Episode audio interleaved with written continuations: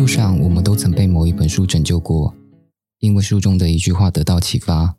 一瞬间恍然大悟，得到了解答。阅读是一趟重新认识自我的旅程，也因为阅读，我们拥有不止一种人生的体验。Hello，我是学豪，欢迎收听《是日说》。这期节目邀请到了作家 Peter Su。二零一四年，他发行首本著作《梦想这条路踏上了，规则也要走完》。这本书推出后，攻占各大排行榜，销售破十万。从此，Peter 的人生出现了剧烈的变化，也开启了他的写作人生。一转眼八年，Peter 至今推出九本作品。今年，他所出版的书《我也曾想过杀了过去的自己》，更登上了成品二零二二年十大畅销榜。Peter 一次次透过作品疗愈作者的心灵，同时。他也揭露了内心深处的喜与悲、苦与甜。在这集节目中，我们将把时间推回到二零一四年，从 Peter 的第一本著作开始谈起。他将诚实的剖析自我，说出内心真实的看法与秘密。让我们欢迎 Peter Su。Peter 你好，哎，雪花好，耶！自自己做一些效果音。想先请问 Peter，还记得八年前出版的第一本著作？梦想这条路踏上了，跪着也要走完的过程吗？现在回想起来，有没有特别印象深刻的事？你说第一本有啊，其实蛮深刻的，就是因为其实我在出版第一本书之前，我本来是在做平面广告设计的设计师这样子，然后工作也算是稳定啦。不过那时候因为家里就是因为爸爸就是家人生病嘛，所以我那时候的生活比较比较不太稳定。那我除了专注于原本的工作以外，就是突然要准备出版那一本书的那个过程，其实我当时的心情是很动荡不安的。因为除了要照顾家人，早上可能要工作，然后晚上回到家要照顾家人。我到半夜，我大概我在创作《梦想》这本书的时候，我的书都是大概是在半夜一点到三点，就是我不用再顾家人的那个时间把它写完的。然后大概写了几个月。对，那其实我印象比较深刻的是，其实因为我我本来以为这，因为其实这本书是我其实，在之前有蛮常跟我的读者讲过，就是这本书其实我是分，我最主要是想要写给我爸爸的。那我其实觉得在出版这本书的那个时候的心情，其实最主要就是，我觉得我就是完成一件我很想要做的事情，所以我也没有觉得说这本书是可能接下来我就是要往所谓的作家这条路上前进这样子。对，那后来我没有想到。就是我本来以为，就是书出完之后，我就可以继续回到我的那个设计师的人生，就没有想到那一本书就是改变了我的人生的一个转泪点，这样子。梦想这本书，当时其实你不太看好，对吗？当初心想可以卖七百本，没想到预购一周首刷三千本就卖完了，还记得当时的心情吗？对我那时候其实也没有说不看好了，就只是觉得说，谁会有人会买我的书吗？这一次，只要是这种心情，我觉得我没有看，没有不看好，就是我也我也很，我很我也很满足我自己当时完成的这一本书，这样子，我自己很喜欢。那我觉得那一本书对我来讲的意义，其实不太像是，不太像是一个，呃，真的想要成为一个所谓的文学或是作家的一个方式在进行创作。我觉得那时候我只是想要做一本写给家人的书嘛，所以，我我觉得那是我人生中很有意义的一个一件事情。对，那所以那时候其实我我记得，反正第一周卖完的时候，我自己也是，就是应该是我自己一直处于在一种怎么会发生这种事情？对，然后我也我也不知道，就反正对我还记得，我还请身边的所有的人去吃饭啊，吃大餐，就是说我要把这三千本版税，我都要请大家吃饭，把它花完这样子。对。梦想这本书除了写下旅行的故事，也是一本写给父亲的书。当时拿到书以后，Peter 第一件事就是跑到爸爸面前，一页一页念给父亲听。能不能分享这段过程？有，对我觉得其实拿我我第一次拿到书的时候，因为因为我爸爸呃爸爸，因为我爸爸其实生病之后就他，因为他算是不太能自理的，所以他二十四小时都需要有人照顾这样子。那他也因为生病的关系没办法说话，所以基本上我们可能要喂他吃饭啊，然后呃，他如果要看电视或他要干嘛，我们都要我们都要协助他这样子。所以那时候其实我拿到书的时候，因为我爸也不知道我写了什么，我也没有跟我爸讲这件事，我只有说，哎，把你儿子要出书了这样。然后，但是其实也没有，我也没有真的很认，一开始也没有真的很认真在跟他讲这件事。可是当我真的拿到书，我意识到真的发生了。然后我第一件事情就是冲回家，然后我就一页一页的，因为其实我第一本书的字也没有很多，大家都知道，对，所以我就一页一页的念给他听。那因为其实梦想这本书呢，它我当时在写的时候，最主要的那个背景是，呃，我那时候我是从我十九岁开始去当背包客的过程开始写的，所以我就把当时一路从十九岁旅行，一个人去旅行，然后一直到我父亲生病的这整段过程，其实。我去了很多地方，然后我看了很多事情，我没有意识到说，就在我爸生病之后，我才我才发现，原来我一直想往外搜寻，在找寻那个东西，可能其实一直在我身边。就是我觉得，不管是我透过旅行找到的那种安全感，或是我得到的那种归属感，其实有很大的一部分都是我的家人，我很爱的人在我身边，其实一直以来都有给我这些东西，但是我可能没有，我可能一直忽略这件事。所以那时候我在。第一本书的最后一个章节，其实我前面写了好几个我去的不同的国家，然后在最后那一本书的最后一个章节，我其实写的是回家，就是我旅行旅行最后，其实我觉得我最后原来是为了要踏上回家的那一段路上，所以最后的那个章节，其实我就写了很多我跟爸爸相处的过程，包含我照顾他，跟我在台北，跟反正我在这个家里面得到的一些东西，这样子。原来有时候旅行不一定是向外发生，可能在内在。的旅程也是一个必经很重要的过程，所以其实我在写那本书的时候，最后那一段，我就应该说我在念这一段，念到最后一段，念到我跟我爸的一些经历的时候，然后我们两个人就哭得很惨，这样子就在客厅，那时候小小的一个，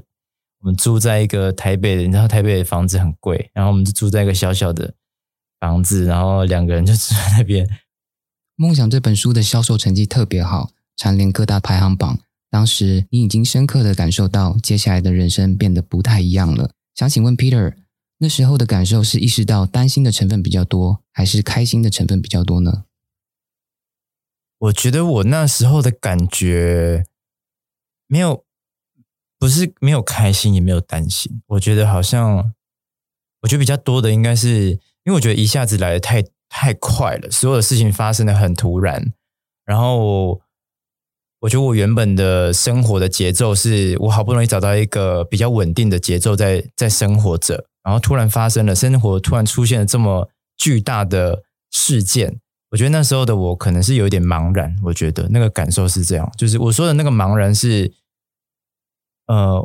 我我我把这件事情接住了，可是我不知道那我要去哪。我现在接住了这个东西，然后呢，就我我觉得我那时候很多时候是站在原地，我不知我也不能退。可是我不知道我往前踏的时候要去哪，没有人跟我讲，因为身边没有任何一个人有这样子的经验，就是可能成为一个作家也好，或是呃，因为那时候其实我有在经营社群，所以那时候社群上不管是脸书啊、IG，其实也开始会有一些我在路上开始会遇到一些认识我的人。那对我来讲，我我以前很常就是有人跟我打车，我还说我认识你吗？就是。我最一开始我真的很常这样，我就觉得我很没有礼貌。后来我还会常发文跟大家道歉，说：“哦，好，今天那个跟那个人说抱歉这样子。”所以我觉得那时候的我比较多是茫然，然后就是在这个过程中，其实我现在回想起来，就是自己一步一步的慢慢学习走到现在，我觉得其实真的感触还蛮深的。对啊，也因为有当下的茫然，所以也催化了接下来的第二本书《爱》。即使世界不断让你失望，也要继续相信爱。这本新书和第一本书一样卖的特别好，销售破十万。但你却跟出版社说，千万不要再做任何庆功版的规划，对外也不要宣传这本书在短时间内迅速累积的销量。谈谈原因为何？呃，那时候我第一本书跟《梦想跟爱》这一本书的出版的时间距离大概差不多就是快一年左右这样子。那我刚刚前面讲到，就是因为出版《梦想》之后的我的人生，应该是我的生活带来很大的改变。然后当时其实我觉得我我是蛮茫然的，我的每一步的我走的每一步，其实都是按照我的直觉往前走。那其实我一开始要出《爱》这本书，因为我一直我我之前其实有偶尔会跟我的读者讲，其实我在出版《爱》之前。最一开始我是没有打算再出书的，就是梦想结束之后，其实我就觉得，我就人生回到我的广告设计师的的生活。然后，其实出版社一直以来都有一直跟我还是有陆续接洽嘛，呃，成绩其实蛮成功的啦。那出版社当时也其实一直有跟我密切联络，就问我说有没有有没有机会或是兴趣在我们再来做下一本。那其实我第一个反应是，哎，可是我第一本书，我觉得我想写的，我该说的我都说了，因为我就是想写给我爸爸妈妈，然后还有我前面的旅行的一些体验。那我就不知道我还我还要再写一本什么书这样子。反正我们来回了蛮久的，那聊了这个过程，其实我觉得很感谢我我一直以来我的编辑的这个团队，因为他们算是陪着我一起成长。那那时候其实我觉得我就是一个很喜欢很容易掏心掏肺的人，所以我在第一本书的时候也把我的人生跟我我家里的故事，他们大概也都。清楚的，就是很清楚家里发生了什么事情，所以我觉得他们可以知道我生活中有哪一些事情是很值得跟大家分享，可是我自己没有注意到的。所以那时候他们就有建议我说，因为他们很喜欢看我写跟家人的一些故事嘛，所以我们就聊聊聊聊聊。我觉得我也想起来，就是哎，原来我我知，我觉得其实因为家里有人生病，在照顾家人的时候，那个过程是很辛苦的。那你要怎么支撑你自己每一天的生活？我觉得有很大的。很大的动力来自于除了你身边你的家人给予你的爱以外，我觉得还有你的朋友，那些很好的朋友陪着你，然后陪着有时候你真的压力很大，你需要一些解放，说这些都是这些朋友陪着你的。所以其实我那时候觉得我是一个活在很有爱的一个嗯生活圈里，所以我想要决定，我决定把这些事情给记录下来，所以才出了《爱》这一本书。那那本书其实我觉得也算是献给我生命中一直陪着我成长的身边的这一些人这样子，所以后来那时候其实我在在出完梦想之后就决定不要出嘛，可是后来聊完之后决定好吧，那我就出版爱这本书。我真的没有想过，就是呃出版爱这本书的时候，其实成绩也会这么的不错，所以我那时候呢，就是你知道我其实已经是。接着这些东西很茫然的在往前走了，那我觉得爱那个当时的成绩让我更不知道该怎么办。我觉得那时候的茫然有很多阶段，一开始茫然是不知道该怎么走，然后我觉得后来是你可能一下得到太多的时候，你会忘记你本来是要稳稳的往前走，所以你就开始会有一点动荡，有很多人会给你很多声音，然后告诉你该怎么样，所以你就会开始，因为你当时的内心内在是我是很脆弱的，所以。外在很多声音，我都会很容易接收到，不是只有好的，连负面的声音我都很容易接收到。所以其实从梦想开始，网络上就一一直有一些舆论嘛，就是可能业界也有，就觉得这是什么书啊？然后那因为那时候我那一种梦想这本书的那个文体，对当时的出版界来讲，就是一个很根本就没有人在做这种事情，就很像一个脸书脸书的书，然后社群的书这样子。所以我觉得我听到了非常非常多比较不好的评论，我也。我觉得我那时候也比较没有什么自信，所以我当时在爱销售也是超过十万本的时候，我第一时间就跟出版社说，就是不要再做任何庆功版了，因为那时候梦想要做庆功版，然后庆功版当时是有被很多网友就是留言，然后我我就有看到那些负面的评论，所以我就为了想要低调一点，我就说那就不要再做任何的庆功版。我觉得我这种事情对我来讲，成绩好跟不好是只有我自己我自己知道就好了。我觉得我也没有必要去。很大张旗鼓跟大家说哦，我就是怎么样，第二本书卖的很好啊，或者什么之类的这样子。刚刚 Peter 有说到，家人是对你来说是最重要的一环，也是爱的这本书的核心价值。但你在书里却写下，如果这辈子真的有什么后悔遗憾的地方，我想大概就是后悔自己没有好好把握以前跟爸爸相处的时光，后悔自己明明很想带家人出国，却一直到了老爸生病后才努力存钱。那时候的我真的好讨厌自己，讨厌自己为什么不懂得珍惜那些早就应该好好把握的。想起问 Peter，多年过去后，现在回过头再看，依然会觉得这件事情感到遗憾吗？我觉得，呃，我自己觉得书写书写这件事情对我来讲，就是在每一个阶段记录当时最真实的感受。所以我现在其实回头看，那个时候确实是会有这样子的遗憾，觉得啊。如果如果早一点意识到这件事情的时候，可不可以？就是我带家人出去的时候，我们是，我也可以像其他人，我身边的朋友，他们跟家人出去是，大家都可以很自在的这样旅行啊，或者什么的。因为其实后来我爸爸就是生病之后，我我就后来有开始存钱，我们就真的出去旅行了。然后，因为你知道，我把他坐轮椅，所以其实带着坐轮椅的他没有办法自理的人，病人一起去出去旅行，其实很麻烦，就是包含交通啊、饮食啊等等的，就是有很多事情都要都要花更多的心力去呃照顾他这样子。所以我后来觉得，我带他出去旅行之后，我觉得，我觉得我没有遗憾了。我觉得没有遗憾是因为。可能过去，因为过去的事情它已经发生，我已经来不及改变了。那我觉得我可以好好的把握此刻我可以做的事情。那我觉得人生就不会有再不会再有所谓的遗憾这件事情，因为你从此刻开始已经按照你内心最想要做的事情去完成。所以我到现在这个阶段，我就觉得我人生其实蛮圆满的。现在是说自己圆满，对吗？可以，可以，讲的很好。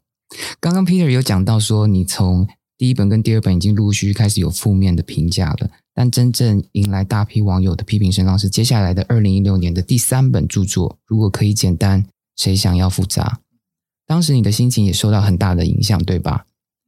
你还记得当初让你印象深刻的事情，或是最让你受伤的评论是什么吗？很多诶，真的讲不完诶，这可能要开另外一集哦，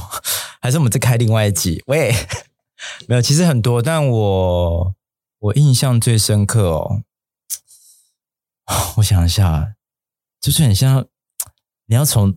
各种讨人厌的事、各种很不舒服的事情挑一件最不舒服的，其实都因为我印象中在那个今年的那个我曾想过那本，你有写下说那时候你刚好在香港嘛，然后你手机在一直在震动，然后你就不想看这样。对对对，那个是就是。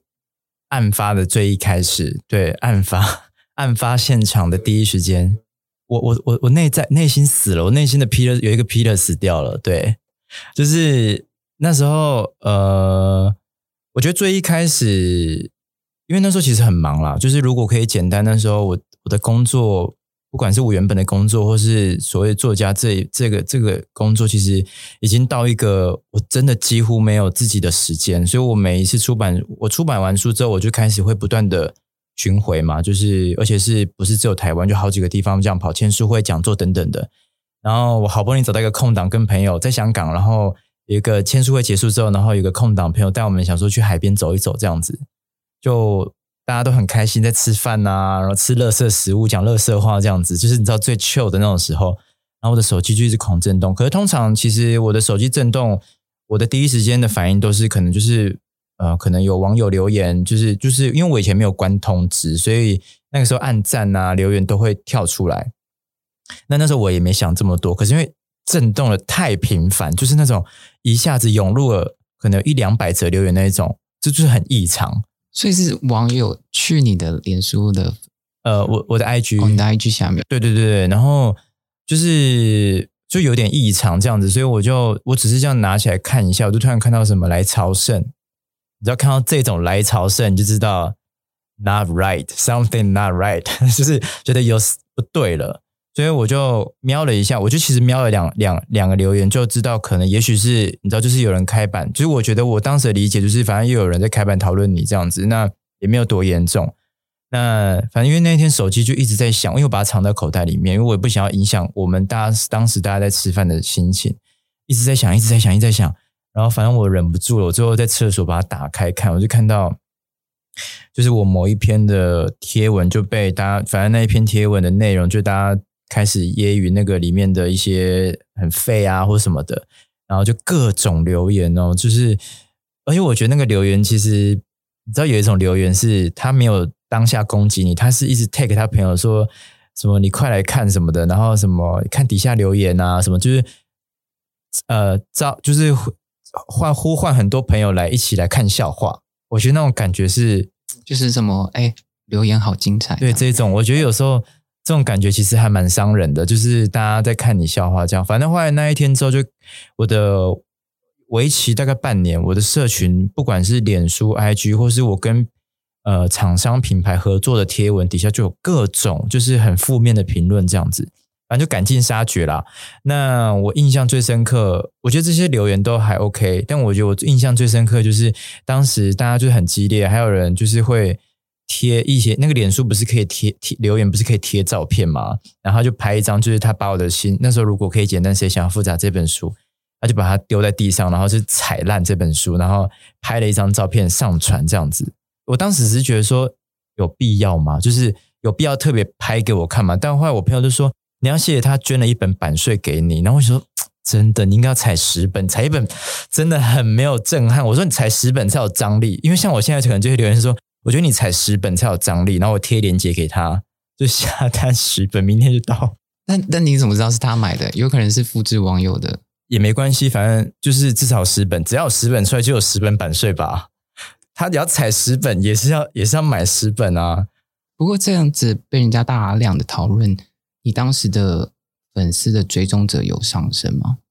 呃，因为我当时真的倒还没注意这个，我那时候其实是没有几乎没什么上网，因为我事发这件事情之前，我还不知道有这些留言。之前我那时候从香港回台北的时候，我身边我突然一下飞机，有超级多人传讯跟我说：“你还好吗？你还好吗？”然后说什么最近不要上网，没事不要上网什么。我想说，你知道我收到大概十几则这种留言讯息，就是私人的朋友，所以我才想说。到底发生什么事？然后我看完之后，我那一段时间基本上我其实不太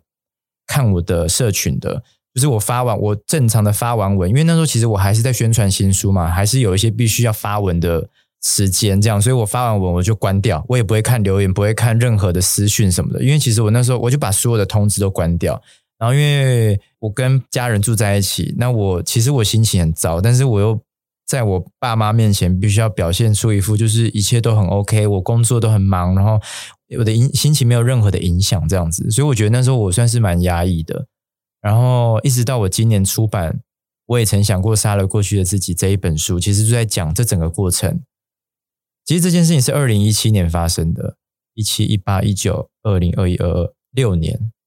我在我创作这本书的时候，我才我才意识到这件事情被我压抑了六年。我一直以为我好像走过了，就是我觉得我还会，因为这中间其实还是会跟朋友在调侃这件事嘛，就是也会开开玩笑啊，或什么的。这中这六年这些负面评评论也是没有少过，但是有变少，可是还是会有。然后我都觉得我好像可以面对这件事，结果我发现其实原来我压抑了六年，一直到我创作这本书的时候，我才真的第一次感受到。我真实的，我扎扎实实的去面对这一些所有的评论，然后我敢很大声的说，我自己真的走过来了。你压了六年，其实你都没有跟别人讲嘛？因为那时候莫也有说，我那时候访问他，他有说，呃，他其实是看了那本书才找你当时的经历。他其实很多时候你都没有讲出来。我身边没有真的，我一个人都不知道，所以我觉得我是一个不是很会压抑自己的人。对我觉得可能跟。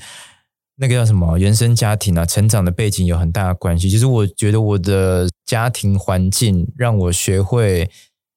不能把这一些悲伤给展现出来，因为我没有时间可以悲伤。就是我觉得我大部分的时间必须要成为一个很懂事的孩子，然后去照顾我生命中这一些可能也需要被照顾的人。但我觉得跟我个性有关。所以，我这一些，其实我这些心情，我都有写在我十二月即将出版新书。所以，那个负面的评论，你你有找到那个源头吗？是哪一个人开始讲的，或者说哪一个人开版的，还是？我没有，因为其实我我那时候是呃，应该说这个事情烧起来的时候，其实是我我看到这件事情来留言的时候，来来我板上开始很大量留言，其实已经有烧一段时间了。可是前面我可能都还没有。就没有注意这件事情，然后反正我当时跟出版社，因为我就工作很忙，还是很常要跟出版社吃饭。那当然就是出版社也都会关心我嘛，所以其实我们大家就聊了一些这件事。大家其实都有在推测大概是什么时候这样，但其实不可考了啦，也不知道是从哪里。我我知道应该是从 PTT 开始啦，但就不知道是从哪一篇开始这样子。对，那我后来我觉得这件事最幽默，就是因为这件事其实缠着我。六年了，对，可可是我觉得那个当然是随着时间去淡化的啦，也就是后期当然是越来越没有这么的影响你，可是你心中多少还是有一点点这个疙瘩在。那我在创作，就是我也曾想过这本书的时候，因为其实我在写这整个历程，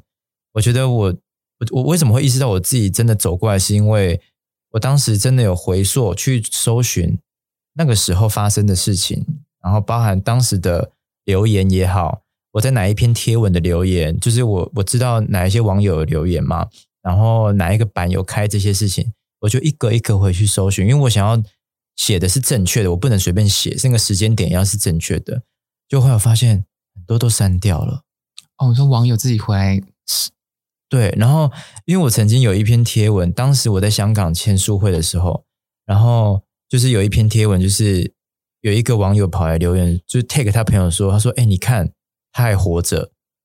然后他的朋友就来回，在我的贴文贴文底下留回那个留言说：“废话，他活着就是要给大家笑啊。”还是事实上是小帮手帮你删掉了。没有啊，就是我的版，就是我一个，对啊。然后那时候我还想说，还是我都还是我活在我自己的幻想这样子。可是其实我真的印象都很深刻。但我回去看，是所有的贴文，全我也没有封锁这些人呢，我从来都不会封锁这些留言，然后我也不会删。所以，因为我觉得就是发生了就发生了，我也觉得。那你们敢留，你们就我就让你们留在这个地方。我觉得我也没有做错什么事情，所以我觉得我没有必要为了你们删这些留言。但我觉得现在的我，如果真的会删留言，只是因为我不想要在这些不想要这些不舒服的东西出现在我的这些这个领域里面，所以我觉得删留言是一个很正常的事情。那那时候我可能觉得就这样吧。但我后来回头去翻，是真的很幽默，就是真的很多留言很多版都消失了，就是酸民也是会长大的这样。就是可能，或是可能就是网域时间到了吧，还是什么？就是自己被删掉。其实很多时候网友都是因为书名的原因才会开始一些嘲讽跟戏谑嘛。很多人只看到了书名后就开始大做文章，却忘了翻翻书页，静下心来阅读，去了解你写这本书的故事。但这本书出来之后依旧卖得很好，不仅得奖，还成为年度影响好书。在你心里会产生矛盾吗？明明卖得很好，但却骂得很惨。呃哦，我那时候其实如果可以简单出版完之后，我就我就给自己放了一个很长的假了。我当时真的有决定说，我暂时就是我不要再继续出版任何作品了。你很喜欢放狠话，对不对？我我这个人就是常常在放狠话。等一下，我也还是会在节目上放狠话，你放心。喂，没有，就是我当时就给自己放长假，可是我觉得也是因缘际会，那时候刚好遇到一个。我收到一封信，然后是一个节目的电视节目的制作团队写信问我说有没有兴趣来呃参加那个旅行节旅行主持人，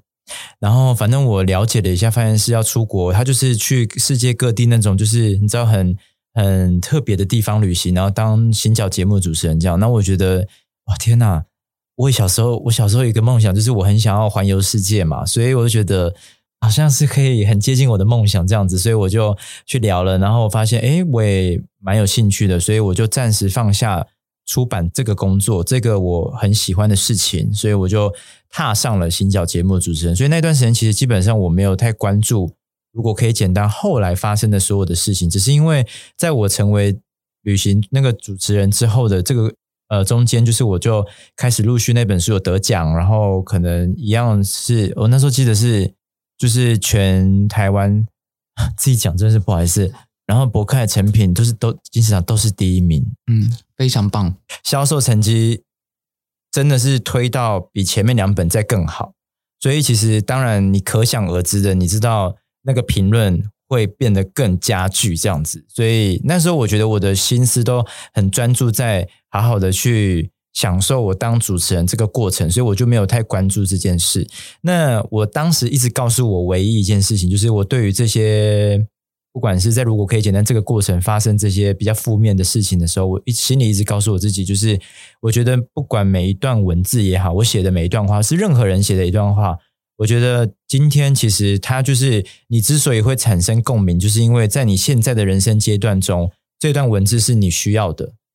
你是有产生那个频率的，所以你会觉得这段话是有意义的。那那一些可能觉得我的文字很废，或是很没有、很没有价值、很没有意义的，我觉得对他们来讲，就是在他人生阶段，这些事情也许是他不需要的，可能还不需要，甚至是可能他已经过了，他觉得这件事情没有这么简单。所以我觉得，不管是哪个阶段，我觉得那就只是我们没有在同一个频率，就这样子而已。所以我那时候就一直不断告诉我自己说，就是生命中这些出现的，不管是好的不好的，其实我们就是有没有在同一个频率出现，就这样而已。对，我觉得没有一本不好的书，只有适不适合的读者而已。没错，发行《简单》这本书之后，相隔两年，二零一八年，你出版第四本著作，在颠沛流离的世界里，你还有我啊！距离网络舆论事件已经过了两年，但这本新书的销售量却没有以往的好。你甚至一度用销售成绩去证明自己的存在，对吗？对，其实我觉得在呃颠沛呃，就二零一八年出版颠沛的时候，我没有意识到，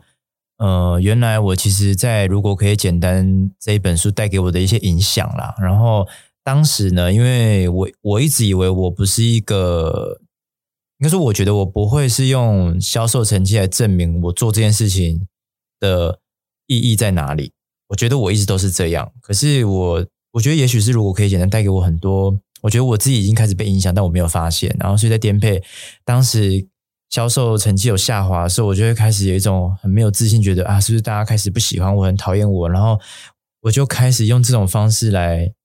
来否定自己。那我觉得这是一个我当时真的很没有自信的一个。表现对，然后我觉得我也没有意识到说，原来我真的有用销售成绩来来来证明自己这样子。我现在回想起来，我其实为什么会在？因为其实这件事情，我在我也曾想过，今年出版那本书里面，其实我有写到。那我觉得我之所以会很诚实的写这件事情，是因为我觉得这个东西是很真实的。所有的人，你在出版一本作品的时候，当然都会有一个很理想的画面，就是你希望。你当然希望你的作品可以给更多人的看见，可是你给更多人看见的这句话，再白话一点，就是有很多人买你的书。其实实际上是这样的。那我觉得，只是在这个这个理想的世界里面，我们如果讲钱、讲销售、讲成绩，好像就有点太世俗、太太直白、太粗鲁了。可是我觉得这就是很真实的声音啊！我当然谁不希望自己的成谁谁不希望自己的成绩好一点？那成绩好一点，它就跟销售有关系，所以我觉得我就大方的承认。只是那个时候，我觉得我可能还不够内外合一，我不够去好好的面对自己内心，就是我想要好好做这件事情，我想要被大家看见，我希望更多人可以听到我想说的事情。那这个跟我的成绩当然还是有一定的相对的成长比嘛，所以我觉得我就是很大方的承认这件事情，这样子。不过我比较好奇的是，当你发现销售下滑的时候。它会减少你的创作热情吗？或者是说，出版社会给你压力吗？我觉得出版社不敢给我压力。喂，没有了。我我觉得，因为我其实我觉得，我当时在看这个所谓的销售成绩下滑，我觉得我也是跟自己，我觉得我都是在跟自过去的自己比较，并没有跟任何人去比较这个东西这样子。所以其实，因为我就是一个比较是要求完美、完美个性的人，那。当我发现我开始做这件事情，好像是不是有哪里不对？是不是我可以更好？我觉得我并不会影响我创作能量，而是会激起我应该要去多做一点。我就会开始思考，会反省说：，哎，那会不会是我？当然一开始会觉得是不是有很多可能因为过去的舆论影响，所以不喜欢我。可是我同时也有想，但也有可能会不会是你的创作需要在更大的进步，然后你还有很多的空间，你是,不是要带给粉丝、读者更多不一样的东西。所以我其实一直在创作，应该说我在写作这个上面，我觉得除了文字的创作以外，我觉得我还有透过很多呃不同的形式，包含设计、包装等等。我觉得我想要给我的读者更多、更新，跟过去可能我觉得所谓出版界比较没有做过的东西，我觉得我想要去尝试，我想要去做一些不一样的东西。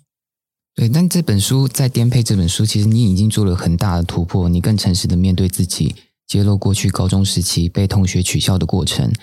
在创作时，是否是因为当时受到网络霸凌的关系，让你也想写下成长过程中较不快乐的经过？我觉得有一部分可能，可能也是因为对当时的之前舆论跟网络霸凌的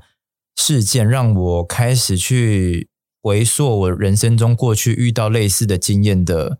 事情，所以我就觉得，哎，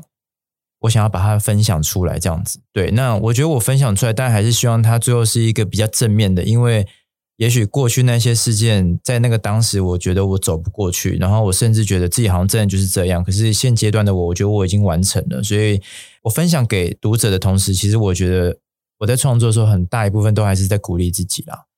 你可以回头去看我每一本作品，每一本作品都是反映我那一两年的心境状态。对，所以我觉得在颠沛那时候，其实我更多就是经过如果可以简单这个事件之后，我想要给我自己打气，我想要提醒我自己，你在过去走过这么多很崎岖的路上，可是你还是走过来的，而且你很棒。我不管写什么样的故事，可能这个中间这故事可能会提到当时的参与这个故事里面的旁观者也好，那个同学也好，或是那些负面评论的人也好。我觉得那已经是过去的事情了，所以其实我并没有想要跟他们说什么，或是证明什么，是我觉得最主要还是要跟走过来的自己说话啦。我觉得这个是我在创作过程中，就是产生很多跟自己内在的一些对话，然后这些对话会让我得到一些结论。那只是这一些人，就他刚好就是参与，然后让我可以有机会产生这些过程，跟自己对话，然后得到这个结果，这样子。嗯，你刚刚有说。颠沛这本书后来就有下滑的问题嘛，所以你就开始思考要怎么开始突破自己。下一本书，第五本书，陪伴是这世界上最奢侈的礼物，就是一个很大的突破，在创作上有很大的转变。你将自己化名为小东，也是我非常喜欢这本书的原因。透过小说的文体去谈自己的成长故事，谈谈当初为什么要用小东去写自己的故事，而不是直接用第一人称我去说故事。就是其实我当时在创作那个陪伴这本书的时候，其实应该说，我决定要做这件事的时候，其实我觉得当时身边的人都会有一点点，我觉得大家都很支持我，觉得哎，我我要我想要做一些新的东西，然后这是一个很很大的突破嘛，所以大家都很支持。可是大家当然同时会有一点点的担心，当时可能所有的通路也好，或是身边的人只要知道我想要写一个类似小说的这种文体的方式的时候，而且包含。甚至不是用我这个视角，因为过去的我的书都是我，然后我在旅行，然后有一些京剧等等的，然后是散文，大家是很好读的。那我要写一个稍微比较复杂一点，然后又不是跟我有关系，然后跟旅行也没有太大的那种很轻松的旅行感，我觉得大家就会有点担心，说会不会跟过去的作品有一个太大的转变，所以我的读者会不会一下子没办法？吸收、接受我新的这个创作的方式，这样子。所以，其实当时在做这件事情的时候，我身边有很多人都是会是支持我的，可是当然也还是会因为过去的一些框架而有一点。疑虑跟担心这样子，对。那当时其实我为什么没有要用我这件事情，也是因为我想要做一个很大的突破。是前面这四本书，其实大家看到这本书都是透过我的视角，跟着我一起去旅行也好，或是一些我生命中、生活中的一些感受。那我觉得那个东西是很直接的，就是我告诉你，它是一个很第一主观的。可是我想要在陪伴这本书留一点空间，就是让读者跟我。还有小东这三个人之间有一些可以想象跟对话的空间，因为其实我后来收到很多人的信，就是一直在思考说，小东到底是我还是小东是小东？那我觉得这件事情我很开心，是因为那我觉得我有做到这件事，是因为我赋予小东一个自己独立的生命，只是因为可能当然这个故事跟他就是我生命中的故事，所以我觉得。我在写的时候，多少还是有很多很真、很真实的情绪在那个里面，所以我觉得可能也许对我的读者来讲，他会觉得又很像我在讲这个故事，可是同时里面又是小东活着，是小东在活在这个故事里面这样，所以我觉得这个是很有趣的，就是让读者在阅读的时候，我们可以透过这样子的创作方式，有更多的互动空间这样子。诶，如果通常是用我。来创作的时候，是不是反而会有一些局限？你透过小东写的话，反而会更敞开心胸，想讲更多关于你的事情。我觉得也有一部分可能是这样，就是对比较不会有顾虑，因为小东是小东，不是我，Peter 不是 Peter，对，Peter 是 Peter，小东是小东，这样子。对，对对，因为你在这本书也有第一次谈到同志的议题，嗯，你在内容写下一对女同志的故事，最后不幸离开人世的悲剧。当初下笔前有犹豫吗？没有，就是我在写这个，在我下笔开始在创作我所有的过程的时候，内容我就知道这件事情我一定要写下去。就是我觉得我在里面提起的都是我当时这整个阶段人生中很重要的，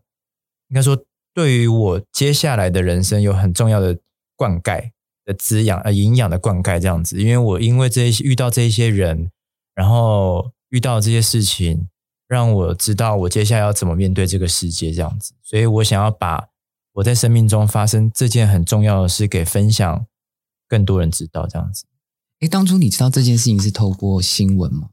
其实不是啦，就是是身边的朋友讲的，就是对对，就是朋友在讲。那因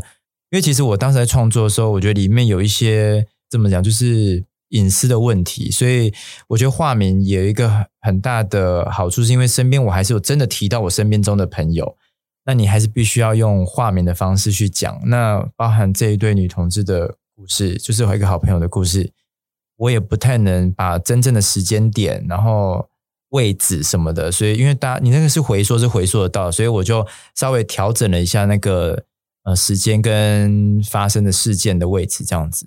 但不会改变你发生的事实。对，事实没有改变，这样子就重新再梳理那个脉络，这样对，重新梳理。陪伴这本书，你也是第一次谈到母亲酗酒、罹患忧郁症的故事。对你来说，比起写起父亲和自己的事，反而写母亲的事，对你来说反而比较困难吗？我觉得写我妈的事情，写母亲的事情，对我觉得比较困难，好像有一点困难，因为，呃，因为我觉得爸爸写爸爸的事情，所以我我父亲是因为我生他生病之后，等于是我长大之后开始发生，然后我才开始意识到，哎，我我跟家人之间的距离，跟我我花的时间，我在他们身上花的时间等等的。那我妈是大概是从我出生开始就有很多。就是我们刚刚讲酗酒也好，或是疾病的问题这样子，那我觉得这个可能对我的影响真的很深。那真的要讲这件事情，我需要花很长的时间去建构一下我心理状态。那包含我觉得我妈妈，因为我妈也是会看我的书啊，所以我觉得我还是也要跟我妈建构一下这个这个对话这样。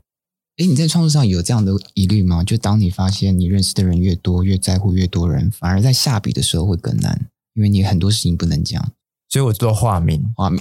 所以下一本书就会以小说的文体。反正你只要看到我化名的时候，就会知道哦，又在讲谁。其实我觉得我的书啊很好笑，是我身边很熟的朋友一看都知道我在讲谁，他们就说你这是在讲谁？我说对，就是我觉得我基本上不太会改变故事的事实，我就只是为了保护。因为其实读者并不知道，他只是一个被创作出来的角色嘛，所以，可是因为你会觉得这个这个故事的过程怎么会这么真实？因为你生命中好像真的就会有人发生这样的事情，这样，所以我觉得我还是会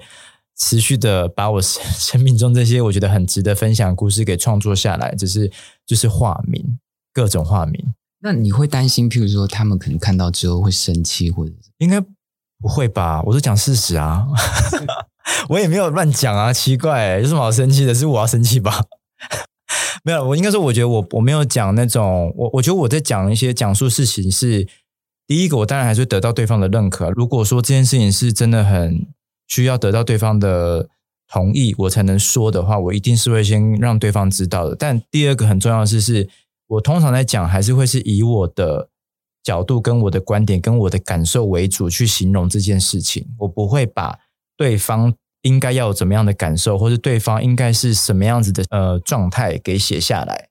对我觉得我不会去揣测，或是我不会去加油添醋他的那个部分。我觉得大部分我还是会让读者在透过阅读的时候，是透过我的视角来看待这件事情的过程。然后我并不会偏颇的去说哪一件事情是否有对或是错的结论，这样子。对对，你通常描述友情的时候，比较不会是剑拔弩张的，通常都在谈一个比较遗憾的，比较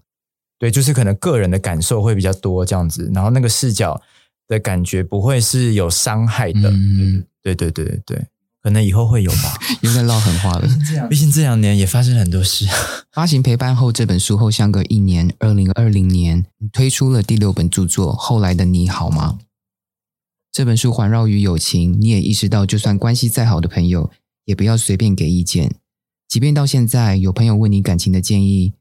你也不会回答吗？嗯，其实还是会啦。只是我觉得，我给予建议的时候，我给予他们，因为朋友来寻求这些建议的时候，我觉得我最后都还是会发一个声明，就是会说。我觉得最后决定权还是在你身上，但是我自己的看法是这样。我觉得就是会要先要有一个表明，就是你的立场是什么。但是无论我的立场是怎么样，就是我觉得你还是要按照你自己内心的那个你想要的决定去做。我觉得我自己会分析他的决定跟我的决定的我自己的认为的差别在哪里，就这样而已。所以我觉得我以可是以前很鸡婆的时候就觉得，就是你就会说不要就是不要，你跟他分手，他这人就是很烂。我觉得以前就是年轻的时候都会这样啊，就是朋友遇到不好的人的时候，你就会觉得说就怎么样怎么样就分手分手，就是你都会很理所当然。而现在长大一点的时候，就觉得没有，我觉得每一个人。的感情就是他自己的决定，他自己要去承受这一切。我觉得可能也是因为长大之后，你开始有自己，你我觉得每一个人生活圈会开始有一些，开始会有出现一些变化，所以你会有自己的重心了。每一个人都会有自己的重心，而且越长大，你会发现大家都越跟自己的伴侣越为一个核心圈。以前都是大家混在一起的，就是男女朋友啊，大家都是在一起的。可是现在就是会，就是各过各的。然后彼此分享彼此的生活，不是没有变，没有变得不好，只是那个生活圈的形态，我觉得长得不太一样。这样，所以我觉得现在给的建议也可以是比较这一种，就是你有你的方式，但我有我的方式，可是我也尊重你最后选择的方式，这样子。而且朋友会一直长大嘛，所以大家的想法也会越来越成熟。对，所以我觉得其实我在出版后来的你好吗？最主要，因为我当时一直讲说，我觉得这是一本我的当时一本。记录我青春的一本书，所以我其实也是在讲这个整个过程，就是从我们彼此会干涉，不要讲干涉，我们会直接决定彼此的人生应该要怎么做的这个很懵懂的青春，一直到我觉得不管你做什么样的决定，我都支持你，那是你的人生，就是我觉得这是一个转变的过程。我觉得我把这整个记录给完整的写下来，这样子。后来的你这本书出来之后，你就有一段时间没有出书了。这段时间你做了什么事，或是发生了什么事？为什么没有再像之前一样？我觉得应该说，其实后来的你好吗？出版完之后，好像刚好遇到疫情啦。我觉得那时候主要是因为疫情，二零二零年，然后疫情了，然后我觉得生活形态有很大的改变，然后再来是因为我觉得我这个人就是这样，就是我很爱那边。我觉得我真的要写一本书的时候，我就是那种。我感觉来的时候，我可能三个礼拜就写完了。可是我感觉不对，我这边拖两年，就是一个字都不会有。我甚至连很简单的二十个字我都出不来。反正就是在我身边人都知道，而且我很喜欢在社群放狠话，说我今年要出书哦。然后粉丝都以为我要出书，就后来就又拖了两年才出这样。那我觉得，我觉得我自己可能也是一直在找寻那个出书的契机点了。所以那时候后来的你好吗？出版完之后，我就一直没有。没有真的很认真要出书，主主要是因为我想要让自己回归一下生活。我觉得那时候疫情有带给我很大改变，是因为突然大家都